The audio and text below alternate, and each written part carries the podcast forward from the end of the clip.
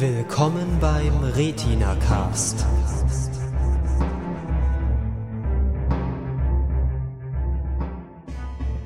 Herzlich willkommen bei einer weiteren Folge von RetinaCast Pilotenprüfung.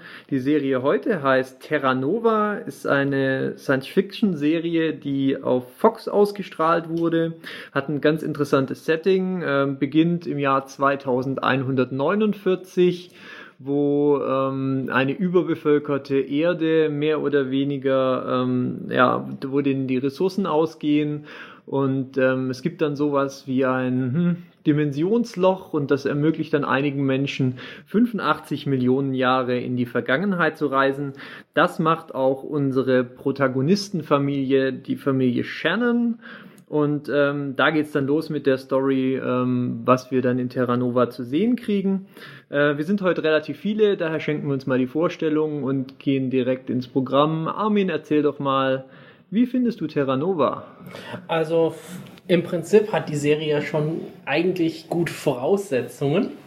Es ist eine Science-Fiction-Serie, da kommt Zeitreisen vor, alles, was man so gerne hat.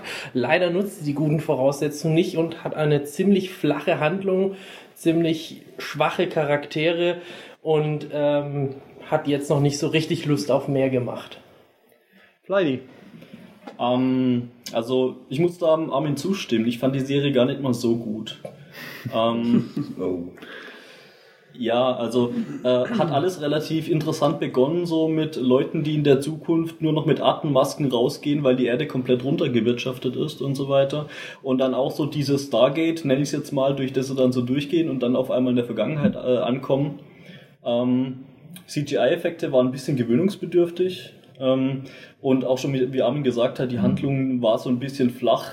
Die Charaktere hatte ich jetzt eigentlich keinen, den ich wirklich gut fand oder für den ich mich wirklich äh, interessiert habe. Und im Großen und Ganzen bin ich noch schwer am Überlegen, ob ich die Serie weitergucken werde. Hades. Ähm, ja, was soll ich zu der Serie sagen? Äh, schlechteste Benutzung von 20 Millionen Dollar Budget ever.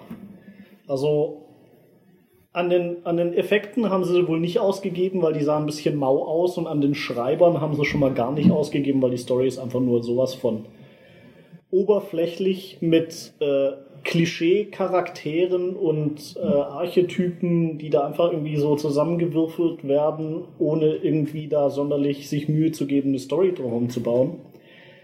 Äh, also ich werde da nicht weiterschauen. Also ich gebe der Serie jetzt auch nicht wirklich eine Chance. Wenn jetzt irgendjemand sagt, ja super, muss weiterschauen, da kommt der epische Plot und die haben alle Writer rausgeschmissen, dann vielleicht, aber nee. Gut, äh, noch mehr Einblick in unsere zynischen Seelen. Phil, erzähl mal weiter. Terra Nova ähm, zeigt für mich ähm, schon die hohen Produktionswerte. Also diese 20 Millionen, äh, die sieht man auf jeden Fall optisch der Serie an. Die ist unheimlich aufwendig produziert, vor allem in diesem ersten Teil, bevor ähm, eben diese Reise durch das Zeitportal in die Vergangenheit stattfindet. Ist alles unheimlich düster mit sehr aufwendigen Sets und Kulissen gemacht. Ähm, die, die Effekte sind eigentlich in diesem Teil auch noch ganz gut. Interessanterweise wandelt sich das dann eben so ein bisschen, nachdem die in die Vergangenheit zurückgereist sind. Dann ist das alles ein bisschen bunt, alles ein bisschen cleaner als vorher und man vermisst so ein bisschen eben diesen dreckigen, roughen Style. Und ist eigentlich ist ein bisschen schade, dass sie das nicht so ganz durchgezogen haben da. Ähm, ja, wie gesagt, die Dinosaurier sind nicht so wahnsinnig ähm, authentisch jetzt geraten. Da ist dann eben dann das, auch das obere Ende erreicht gewesen mit den, mit den CGI-Effekten. Ja, also auf der technischen Seite und actionmäßig fand ich das ganz gut, ist solide. Aber von der Story her, man fragt sich einfach unheimlich oft, warum machen die jetzt sowas eigentlich? Warum, warum sind die so blöd und fahren da zu den Dinosauriern und lassen sich fressen? Äh, warum reisen die eigentlich jetzt gerade in diese Zeit zurück und versuchen nicht irgendwie in eine andere Zeit zu kommen, weil mit Dinosauriern ist jetzt auch nicht gerade so lustig? Und warum ähm, kämpfen wieder Menschen gegen Menschen und warum vertragen die sich nicht einfach und kämpfen alleine gegen die Dinosaurier? Also da tauchen einfach unheimlich viele Fragen auf und das überwiegt bei mir momentan eher über das Interesse an der Story. Ja, das ist auch ganz interessant. Du bist jetzt schon der Zweite, der diese, der diese Welt am Anfang erwähnt hat. So dieses Jahr 2149, das fand ich auch so ein bisschen traurig. Das ist so ein ganz Das ist so ein ganz gelungenes, also man, es, es gibt dann auch so Kamerafahrten über, über diese Stadt und das wirkt so unheimlich Blade Runnerig. Ja. Und das haben sie echt super hingekriegt und ich fand's, und ich fand's schade, dass man davon anscheinend jetzt nichts mehr zu sehen kriegt, weil das fand ich fast besser gemacht als Ja. den eigentlichen Teil in dieser, in dieser Dinosaurierwelt dann. Momo, wie hast du es gefunden? Also ich, ich muss da Hades auch zustimmen. Mit 20 Millionen US-Dollar, auch wenn der Dollar jetzt nicht wirklich was wert ist, fand ich das nicht so toll. Man hätte wirklich mehr rausholen können. Äh, die Stadt am Anfang war doch sehr Blade Runnerig. Äh, ich fand es interessant, dass sie sich auch die Sache mit der äh, Two-Child-Policy ausgedacht haben, weil eben ihre, ihr Planet ein äh, bisschen überbevölkert ist. Ähm, aber als sie dann irgendwie in ihre neue Welt kommen, ist es ein wenig komisch. Ähm, Finde es nicht so interessant. Das Einzige, was noch interessant ist, ist, dass sie eben diese Sixer äh, auch noch auf ihre, in ihrer Zeit haben, die wohl auch aus dem Jahre 2149 dahin zurückgetravelt sind und sowas wie die Bösen da sind. Aber ich würde der Serie auch jetzt nicht weiter eine Chance geben. Lukas. Ja, hm. Da fällt mir eigentlich nicht mehr viel ein, was ich noch sagen kann, aber was mich irgendwie am generellen Setting ein bisschen gestört hat, ist die, also das Ganze wird ja erklärt, dass sie quasi äh, irgendwie ein Loch im Raum-Zeit-Kontinuum gefunden haben, das quasi dieses Jahr 2149 mit der Zeit von vor 85 Millionen Jahren verbindet und dass die dann da jetzt zurückreisen. Aber um, dann würde sich ja normalerweise der ähm, Paradoxen-Effekt, ähm, das Paradoxon da ergeben, dass, ne, wenn man da was in der Vergangenheit verändert, dass dann nicht sich die Zukunft verändert und so und ja, paradox halt. Und sie erklären es dann halt irgendwie so, ja, wir sind jetzt hier in einem anderen Zeitstrom und das ist jetzt irgendwie total anders und so. Und ja, also es ist dann eine der Stellen, die wie die es öfter gibt, wo man merkt, dass sie sich mit irgendwelchen faulen Ausreden so das äh, Setting retten müssen. Mhm. Ja, ich habe eine Serie auch viel nicht verstanden. Das hatte Phil auch schon so gesagt. Das ist ein bisschen schwierig. Es wird viel nicht erklärt und man hat auch das Gefühl, sie erklären es nicht, weil sie die Spannung erhalten wollen, sondern sie erklären es nicht, weil sie sich, glaube ich, einfach nicht überlegt haben. Also so einer der ersten Gedanken, der mir sofort kam, als sie dann da ankommen in dieser fremden Welt, so, okay, wir haben jetzt hier ganz offensichtlich einen, einen Colonel, einen Colonel, der das, der das da alles leitet. Also wir haben irgendwie militärische Führungsstrukturen. Das Ganze scheint so aufgebaut zu sein wie die US Army, aber dann ist es irgendwie auch, auch ein Dorf und das sind, da leben eigentlich nur Zivilisten drin. Also haben wir jetzt irgendwie, Und eigentlich ist ja die heile Welt, wo es keinen Krieg und keine Ja, ja. Verschmutzung und wir machen jetzt alles besser. und trotzdem gibt es dann ganz eindeutig Ja. einen Oberbefehlshaber und eine Befehlskette nach unten und der, der entscheidet, der- also äh, so die erste Folge verrät uns ja, er entscheidet sogar, wer gerade was arbeitet in, in diesem Dorf. ist ganz komisch. Also man fragt sich, warum es eigentlich keine, keinerlei demokratische Elemente da gibt. Das ist so ein bisschen, passt nicht so zu, zu einem schönen Setting. Äh, was mir auch sehr komisch aufgefallen ist, äh, was auch wirklich als zwanghaftes Plot-Device eingefügt wurde, die Sonde, die die am Anfang zurückgeschickt haben und die da jetzt irgendwie im Camp ausgestellt ist, äh, mit der sie dann rausgefunden haben, dass es eben äh, doch nicht die gleiche Zeitschiene ist, sondern eine andere, und zwar indem sie das Ding zurückschicken und es dann in ihrer Zeit nicht finden. Genau, das müsste ja Äh, auftauchen. ja, irgendwo müsste dann auftauchen. Dinoskeletten. Aber haben sie nicht gefunden, also ist das nächste, was sie machen, äh, sie schmeißen jede Menge Menschen hinterher und einfach immer mehr Menschen, obwohl sie eigentlich nicht wissen, wo die enden. Ja.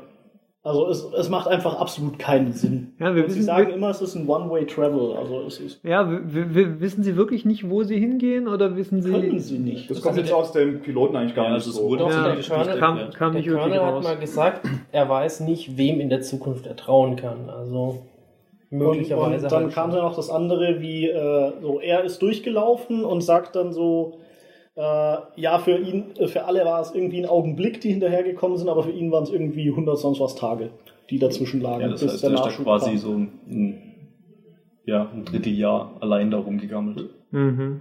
Was wir noch vergessen haben zu erwähnen, ist, dass die Pilotfolge eine Doppelfolge ist.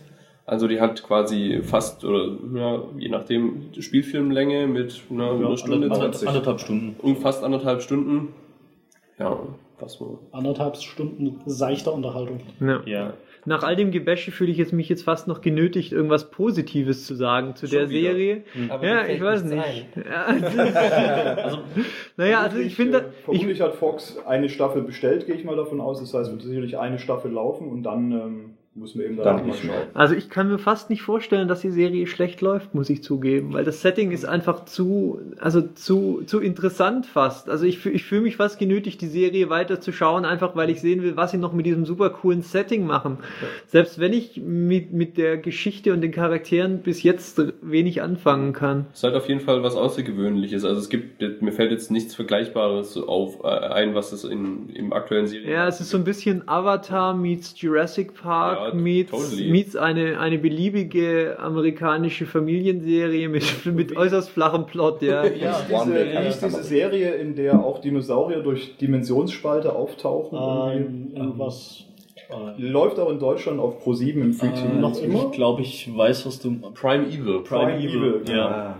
Ähm, ja, also ich fand halt auch, äh, wie du schon gesagt hast, die das ist eigentlich eine klassische amerikanische Familien Familienserie mit den ganzen ähm, Stereotypen, die man so kennt, den rebellischen Sohn, äh, dem Vater, der irgendwie mal eine Zeit lang weg war und jetzt Schiss hatte, seine Familie zu verlieren und ähm, der Mutter, die irgendwie Ärztin ist und so, das kennt man alles irgendwie schon. Also ich glaube, ich könnte mir vorstellen, dass es deshalb massenkompatibel ist, aber mir gefällt es deshalb nicht besser. Also es sind eigentlich genügend Elemente auch für Komplexität vorhanden. Wir haben eben dieses ähm, super Future-mäßige ähm, Setting, dass die da 85 Millionen Jahre in die Vergangenheit reisen. Wir haben diese zweite Gruppe von Menschen in dieser Zeit, eben diese Sixers. Ja. Ähm, und wir haben dann natürlich auch noch ganz mysteriöse, ich nenne es mal Kornkreise, äh, die auch, wo auch niemand weiß, ähm, woher die eigentlich kommen. Also es könnte auch sein, dass noch eine weitere Gruppe von äh, ja, Wesen dabei ist möglicherweise. Es wird alles so im Dunkeln gelassen. Also das ist so ein bisschen das Potenzial, was in der Serie noch vielleicht da ist, dass man daraus möglicherweise noch was machen kann. Aber da braucht man dann schon ein bisschen mehr Storytiefe. Ja, also wollte ich auch noch dazu sagen, diese Zeichen, die da zwischendurch auf Felsen auftauchen, das sind auch so das einzige Element der Serie, die mich jetzt, äh, das mich jetzt so persönlich ein bisschen interessieren würde, weil da würde ich gern wissen, wo kommt das her und äh, wie geht es da weiter und so ein bisschen erfahren, äh, was passiert denn da eigentlich? Ja, und gleichzeitig, das, das hatten wir schon kurz während der Serie besprochen, äh, machen sie ja so den kapitalen Fehler und, und versuchen tatsächlich noch die scheiß Kornkreise auch noch zu erklären. Ja, so, so, also sie geben irgendwie den Hintern auch noch weg, dass es ja vielleicht doch sein könnte, dass wir doch gar nicht in einem alternativen Zeitstream sind, sondern dass es eben doch unserer ist oder eben der der, der Serie, ja.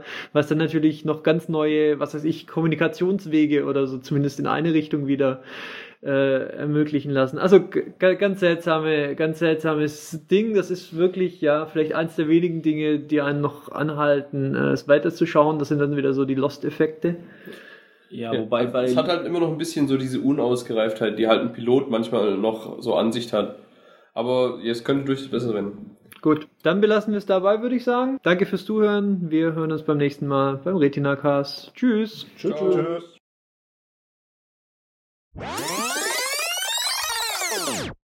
Haben sich alle gesammelt? Dann versuche ich eine etwas freundlichere Anmoderation. Hallo, werte Arschlöcher.